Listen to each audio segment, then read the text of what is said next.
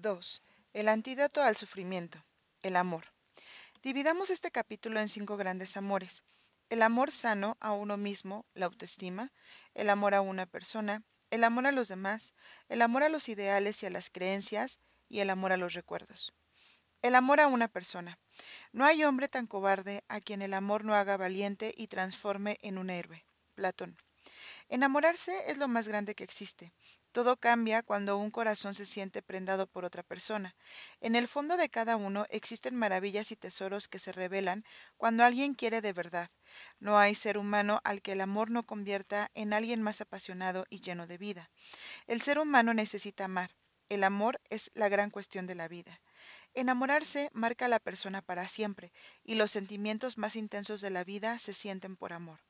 No es la finalidad de esta obra tratar sobre el amor de pareja, pero cuando uno está enamorado de forma sana, esto afecta de forma positiva a todas las facetas de la vida. El amor a los demás. La solidaridad y el voluntariado, el darse a los demás, son factores protectores de la mente y del cuerpo. Sentirse querido y acompañado es una de las claves para ser feliz. En la vida, la mayor parte de las relaciones, de los acuerdos, de las interacciones, de los momentos de disfrute y placer están relacionados con nuestra interacción con otros. Para que funcione bien una relación de pareja, un negocio o empresa o las relaciones familiares, nuestra familia de origen o la familia política, es fundamental que las relaciones entre las personas involucradas sean fáciles o al menos relativamente sanas. En ocasiones determinadas personas de tu entorno te caen mal y su mera presencia genera en ti intranquilidad. De no cambiar eso, corres el riesgo de que se conviertan en seres tóxicos. Si al convivir con ciertas personas percibes constantemente un ambiente hostil y tirante que te hace estar alerta, ello puede llevar a enfermar o sufrir profundamente. Estas personas son para ti vampiros emocionales, porque tiran de forma afectiva de ti hacia abajo. Instintivamente tendemos a relacionarnos y fomentar la amistad con gente con la que sea positivo y saludable mantener una relación. Y ello tanto en las amistades como en el ámbito familiar o profesional, rechazamos a los hostiles y negativos, a los que siempre tienen algo venenoso que añadir. Robert Waldinger es un psiquiatra norteamericano responsable del mejor estudio sobre la felicidad que se ha hecho hasta ahora. Se trata de un experimento longitudinal que se ha mantenido hasta la actualidad y que comenzó estudiando las vidas de los grupos de hombres en primer grupo que en 1938 eran alumnos de segundo año de la Universidad de Harvard y un segundo grupo de chicos de los barrios más pobres y marginales de Boston. El objetivo era estudiar la vida de las personas desde la adolescencia hasta la edad adulta con el fin de determinar qué les hacía felices. Durante 75 años preguntaron a los sujetos del experimento acerca de su trabajo, su vida familiar y su salud. Aún hoy participan en el experimento 60 de los, de los 724 hombres de los que, que lo iniciaron. La mayoría tienen ahora más de 90 años y ahora se están empezando a estudiar a los más de 2.000 hijos que han tenido estos sujetos. Al inicio del estudio fueron entrevistados estos jóvenes, así como sus padres. Se les realizaron exámenes médicos, reuniones con sus familiares, seguimiento de su historial clínico, análisis de sangre, escáner de cerebro. ¿Qué conclusiones se han extraído del experimento? Los resultados han sorprendido a los investigadores. no hay lecciones acerca de la riqueza, de la fama o de lo importante que es esforzarse mucho en el trabajo, ni siquiera en el ámbito fisiológico o médico. El mensaje es tan claro y sencillo como este. Las buenas relaciones nos hacen más felices y más saludables. Gracias a este estudio se han aprendido tres cosas sobre las relaciones humanas. Las conexiones sociales nos benefician y la soledad mata. Dicho así resulta fuerte, pero es cierto, la soledad mata. Las personas con más vínculos con familia, amigos o la comunidad son más felices, más sanas y viven más tiempo que las personas que tienen menos relaciones. La soledad ha demostrado ser profundamente tóxica. Las personas que viven aisladas estadísticamente son menos felices y más susceptibles de empeorar de salud en la mediana edad. Sus funciones cerebrales decaen más de forma precipitada en la vejez y mueren antes. Es un asunto grave y urgente al que habría que atender teniendo en cuenta que en nuestra sociedad el perfil solitario se va haciendo cada vez más y más frecuente. En 2017 se han realizado estudios que vinculan la soledad con la enfermedad de Alzheimer y otras demencias. Lo importante no es el número de vínculos sociales, sino la calidad de estos, y cuanto más cercanos, más importante resulta que sean de calidad. Vivir inmersos en un conflicto resulta perjudicial para la salud. Los matrimonios muy conflictivos o sin mucho afecto son muy perniciosos. Por el contrario, vivir con relaciones buenas y cálidas proporcionan protección. En el estudio no fueron los niveles de colesterol los que predijeron cómo envejecerían los sujetos del estudio, fue simplemente el grado de satisfacción que tenían en sus relaciones. Aquellos que se sentían más satisfechos a los 50 años fueron los más saludables al alcanzar los 80. Las buenas relaciones no solo protegen el cuerpo, sino que también protegen el cerebro. Se podía intuir, pero el estudio lo demostró. Tener una relación de apego seguro con otra persona durante la vejez proporciona protección y los recuerdos de esas personas permanecen más nítidos durante más tiempo. Al revés, las personas inmersas en relaciones en que sienten que no pueden contar con el otro pierden antes la memoria. ¿En qué se basa tener buenas relaciones? Diría que la base de todo vínculo afectivo, social o emocional, profesional, amigos, pareja, pasa por ser capaz de tener una correcta relación con otros, es decir, conectar de forma adecuada para generar un ambiente cordial. Dicen que no hay una segunda oportunidad de generar una buena primera impresión. Salvo necesidad, nadie compra un producto a una persona que le caiga mal o, o le genere rechazo. He tratado a algunos banqueros en la consulta y siempre pienso que es imposible que alguien sea capaz de permitir a otro gestionar su dinero o su patrimonio si no media, si no una relación cordial o incluso cierta empatía entre ambos. De igual forma, a igualdad de condiciones, le compremos un coche u otro producto a quien nos haya tratado mejor, a menos que el precio sea muy superior. La amistad es el grado excelso de interacción con otros, por debajo del amor. Para que surja una verdadera amistad, tiene que producirse una conveniencia, un intercambio de vivencias y emociones. La amistad se hace de confidencias y se rompe a base de indiscreciones. Hay que cuidarla con mimo. La amistad consiste en una relación de igualdad con intimidad y aprendizaje. Por eso hay que trabajar con artesanía y tesón. ¿Cómo conseguimos generar correctas relaciones con los demás? Aportaré unas breves ideas que nos pueden guiar.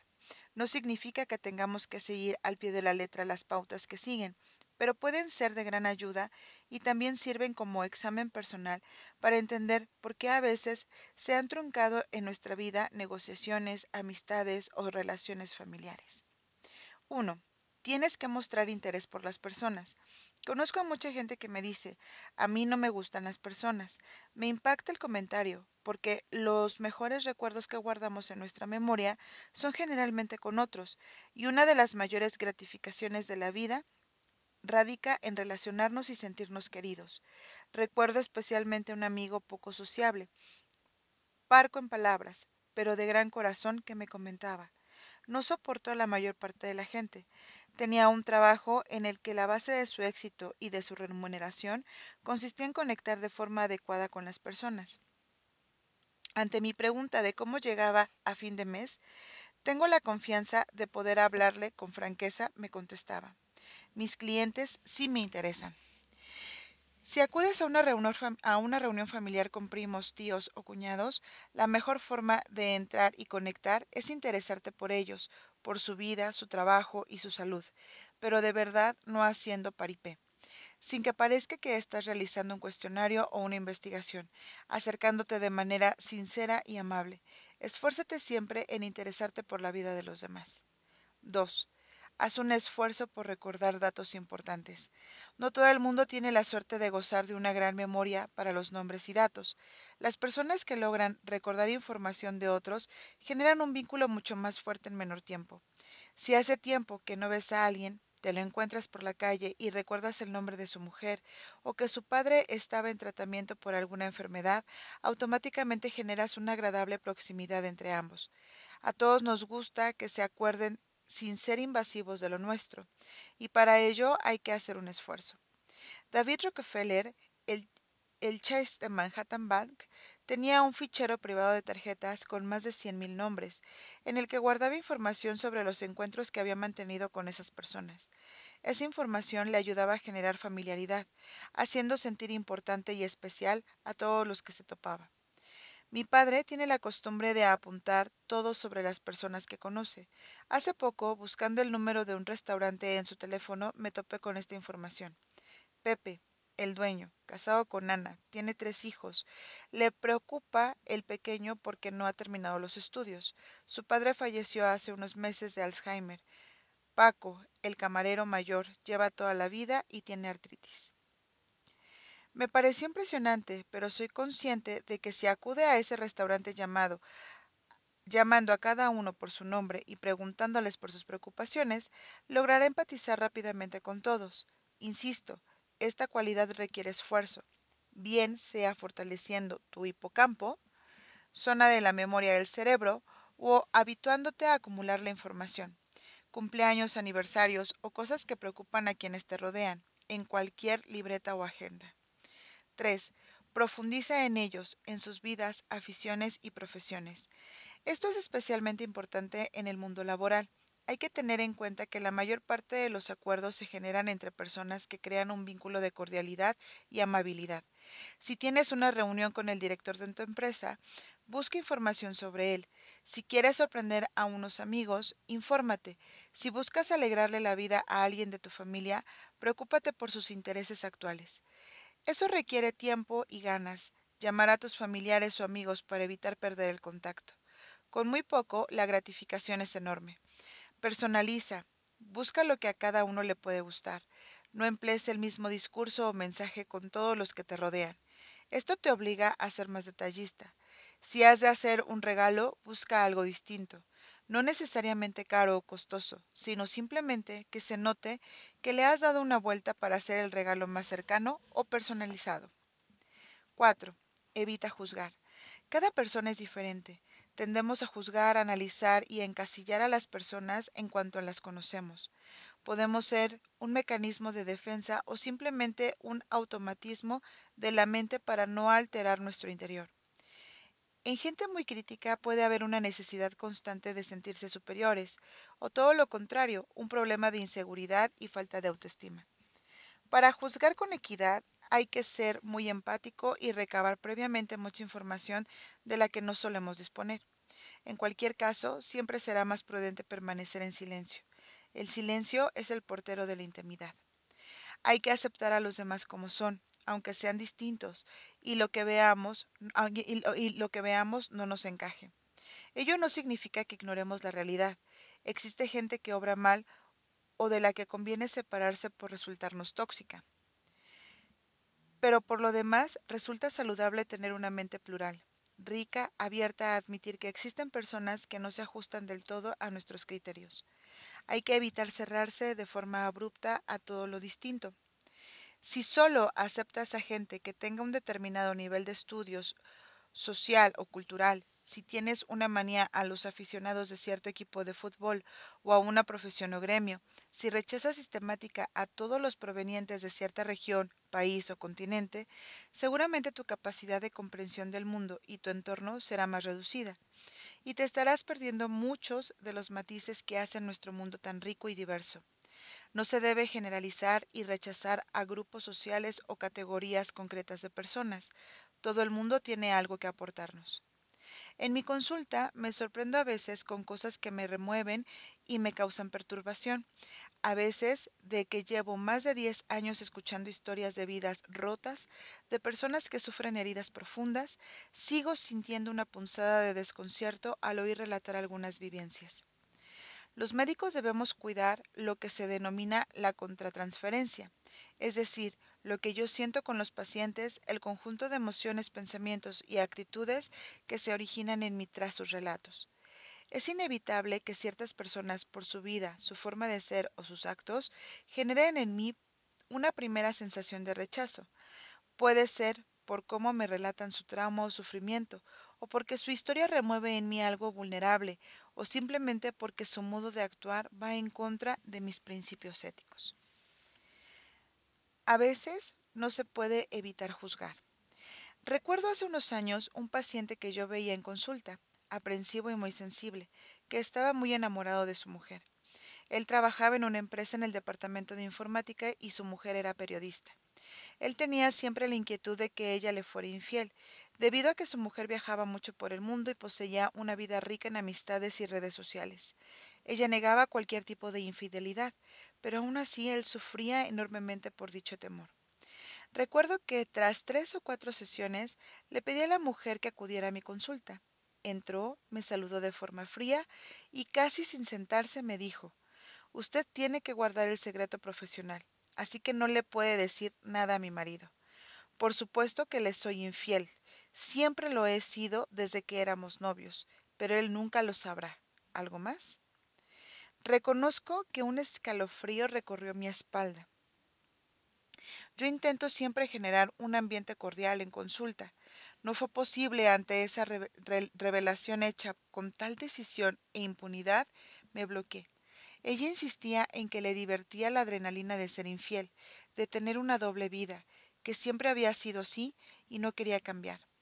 Tras escuchar un poco su biografía, le expliqué de forma mm, suave pero firme la razón por la cual estaba jugando con los sentimientos de su marido. No le importó. Con la misma frialdad que entró en consulta, salió, esta vez sin despedirse. Seguí viendo al marido en alguna otra ocasión, pero se mudaron de ciudad y no le seguí la pista. No creo que tuvieran un buen futuro juntos. 5. No importa tu criterio, creencias o valores. Trabaja en ser un modelo para tus hijos, empleados o amigos. Si buscas imponer, encontrarás rechazo. Hoy en día sabemos que de padres exigentes que imponen sin medida salen hijos rebotados, rebeldes y que buscan lo contrario. Los límites son necesarios. Que la gente nos, respe nos respete nuestras ideas o creencias es clave, pero sin rozar la dureza o agresividad. La sociedad no necesita únicamente maestros, sino líderes. El líder es un ejemplo de vida, en donde se mezcla la coherencia, los valores sólidos, la modernidad y el saber que esa persona es auténtica y coherente. Si quieres influir en alguien, si quieres transmitir tus ideales, aprende a ser un buen ejemplo. Una cosa es imponer tus ideas y otra pedir que respeten las tuyas. No existe un buen líder que no sea una buena persona. Hoy, en la política de muchos países, oímos hablar de líderes que en realidad no lo son. Se les llama así en los medios de comunicación, pero muchas veces cuando uno tiene acceso a su vida privada, todo es fachada, apariencia, conducta dirigida por asesores para crearse una buena imagen, sin que eso coincida con la verdad. Una buena persona es auténtica, y la autenticidad es un binomio en donde se da una saludable relación entre la teoría y la práctica, porque uno es lo que hace, no lo que dice. Habla la conducta, hablan por sí mismo los hechos de ese sujeto. 6. Asómbrate y aprovecha los intereses comunes. La amistad y las relaciones buenas surgen cuando hay intereses, valores y aficiones en común. Búscalas. Es raro que no exista algo, algo que, que, tenga hasta, hasta algo en común que tengas hasta con la persona más recóndita. Desde el pediatra de tu hijo hasta tu gestor de seguros o el carpintero que te ayuda cuando algo se estropea. Te sorprenderá darte cuenta de que cuando dedicas tiempo a lo esencial, a lo que no es únicamente la parte racional, estás dando un paso impresionante en tu vida. Ves más allá. Tu corazón no está centrado meramente en la, superficialidad de las relaciones, conseguir beneficios o gratificaciones fáciles, sino en el interior de estas personas. Tus relaciones serán entonces más honestas y tu crecimiento interior aumentará exponencialmente. Los proxenetas de los burdeles de Camboya. Cuando llegué a Camboya me di cuenta de que tenía complicado poder, eh, complicado poder acceder a los prostíbulos a hacer terapia o ayudar de alguna manera, como era mi intención. Los chulos ponían multitud de dificultades para darnos acceso, exigían condiciones, y para que fuera efectiva la entrada y la charla con las prostitutas, era necesario que el proxeneta no estuviera actuando de forma hostil. Necesitaba encontrar un elemento de unión, no era fácil. He comprobado a lo largo de mi vida que existe un elemento que poca gente rechaza, los sugus. Quizá te sonrías, pero en mi consulta desaparece un bol a diario. Las pacientes me dicen que es para sus hijos o nietos, pero en el fondo sé que no es verdad, son para ellos. El sugus azul tiene un éxito especial. He pedido que me manden bolsas de sugus azules, pero hasta ahora no lo he logrado. Llegué a Camboya con 10 kilos de sugus. En dos semanas no me quedaba ninguno, pero encontré la imitación perfecta. Ya en la puerta del burdel, delante del chulo, y acompañada de los enfermeros, le decía todas, toda seria al proxeneta en Gemer. ¿Quieres un caramelo? Nadie nunca me dijo que no. Este tipo que yo tenía delante, que me causaba la peor de las impresiones con una mirada sucia y sin escrúpulos, esbozaba una sonrisa y asentía con la cabeza. Ese pequeño, mínimo, infinitésimo detalle me abría la posibilidad de entrar en el lugar de forma menos fría y hostil. Como anécdota curiosa, durante las últimas semanas de mi estancia ahí, las chicas me llamaban Madame Bombón, señorita Caramelo, lo que me producía la mayor de las ternuras. 7. Sonríe, ríe con ellos. Si no existe una manera fácil para conectar, emplea un toque de humor. Muy poca gente rechaza poder sonreír, si es que se lo pones en bandeja. La risa es la distancia más corta entre dos personas y simultáneamente es uno de los métodos más eficaces para incrementar las endorfinas en la sangre.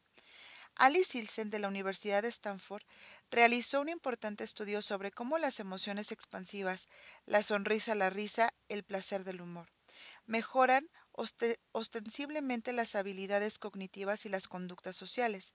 Se ha visto que con ella mejora nuestra creatividad, organización, planificación y resolución de problemas. Esto se debe a que la risa activa el flujo de sangre en la corteza prefrontal, zona encargada de estas funciones. En otro estudio interesante realizado en Bonn, Alemania, se ha observado que la gente alegre y feliz mejora su productividad y rendimiento en el trabajo. La risa y la sonrisa tienen la capacidad de alterar la química del torrente sanguíneo, protegiendo así de algunas enfermedades e infecciones. 8. Canta, pero también en grupo. Cantar en grupo es beneficioso para la salud mental. Hace unos meses salía publicado un estudio de la revista Medical Humanities sobre cómo el hecho de cantar en público puede resultar beneficioso para la salud mental. Los autores de la Universidad East Anglia en Reino Unido participan en un proyecto denominado Sing Your Heart Out, Canta fuerte con tu corazón, donde organizan talleres de canto cada semana, enfocados tanto a colectivos de riesgo como a la población en general. Unas 120 personas participan en esta actividad y 80 de estas han actuado a los servicios de salud mental. Los grupos han sido evaluados varias veces a lo largo de seis meses. Los resultados observados han mostrado que cantar y socializar poseen un efecto impresionante en el bienestar, en la mejoría de las habilidades sociales y en la sensación de pertenencia a un grupo. Aquí se aprecia de forma clara lo descrito por Robert Waldinger en su investigación. Lo curioso, es que a pesar de que cantar en solitario, quien no ha cantado en la ducha, siempre ha sido un potente motor de motivación, el hecho de realizar el canto en público tiene efectos distintos y muy positivos para un grupo de la población. Resulta interesante leer que los participantes habían denominado al proyecto como salvavidas. Viene a mi mente ahora el caso del joven director de orquesta Íñigo Pirfano, que frisa en los 40 años, fundador de Akis for All the World. Con su fundación visita sitios duros, difíciles, cárceles, hospitales, campos de refugiados, lugares de enorme pobreza, y dirige la novena sinfonía de Beethoven inspirada en el canto de la alegría de Schiller. La gente unida en un espacio llora, se emociona, se conmueve, porque la alegría se contagia y los sentimientos nobles saltan de unos a otros. En algún hospital en Sudamérica, los internos reconocieron que había sido una de las experiencias más inolvidables de sus vidas. Mientras escuchan esas notas maravillosas, algunos se mueven al compás, otros se cogen de las manos. Algo grande sucede en su interior. 9. ayuda si puedes. Si tienes la posibilidad, no pierdas la oportunidad de hacer algo por los demás. No se trata de deber favores y llevar en cómputo de lo que te han dado o de cómo has favorecido a otros. Pocas cosas generan mayor gratificación que la de poder ayudar a otros en algo que está a nuestro alcance. Da sin pedir a cambio, lógicamente sin caer en el buenismo. Adicionalmente, puede significar un puente con otras personas. La vida da muchas vueltas y quizá llegue a sorprenderte. 10. No tengas miedo de sentirte vulnerable ante otro o de pedir ayuda. En las relaciones no siempre hay que buscar generar lazos fuertes, sino que a veces tan solo queremos una mano amiga que pueda ayudarnos a salir de un aprieto. Sé humilde en esos momentos. No tengas miedo de que te puedan ver débil o en una situación delicada. Busca las personas adecuadas que no te juzguen y puedan tirar de ti hacia arriba. Pedir dinero. Hace unos meses, un paciente me comenta que, acaba de que se acababa de separar. Tiene tres hijos. La situación con su mujer era insostenible. Discutían a diario y finalmente optaron por vivir separados. Anímicamente se encuentra bajo algo deprimido y sin fuerzas. En el trabajo están realizando un ajuste de personal y le han bajado el sueldo. No tiene suficiente para pasarle a su mujer para los niños, el colegio y la comida. Ha cambiado dos veces de piso y ahora para no preocupar a su exmujer porque no le llega el dinero, está compartiendo piso con unos estudiantes. Eso le lleva a hundirse más y más porque los días que tiene a los niños con él, con él, evita ir a su casa para que no vean dónde está viviendo. Se siente mal padre, no tiene dinero para llevarles a merendar a algún sitio que pueda gustarles. Los regalos a sus hijos son sencillos, a veces cosas de segunda mano por internet. Su padre acude un día a consulta a hablar conmigo. Está preocupado porque ve a su hijo triste. Mientras habla, me doy cuenta de que no es consciente o no está informado de la situación económica de su hijo. En un momento dado me dice, es hijo único y cualquier cosa que pueda hacer por él me encantaría. Mi mujer y yo tenemos un dinero ahorrado que no necesitamos y quizá pueda serle útil. Días después me vuelvo a entrevistar con mi paciente. Le comento la conversación con su padre y me contesta, me cuesta pedir favores, me cuesta pedir dinero. Le explico que ante la situación dramática y difícil que tiene, nadie mejor que su padre puede ayudarle. Añado que hay momentos en los que uno tiene que saber apoyarse en los suyos, sin abusar. Fue parte de la terapia que pudiera pedir ayuda, pero resultó un factor determinante en su estado de ánimo y en su relación con sus hijos.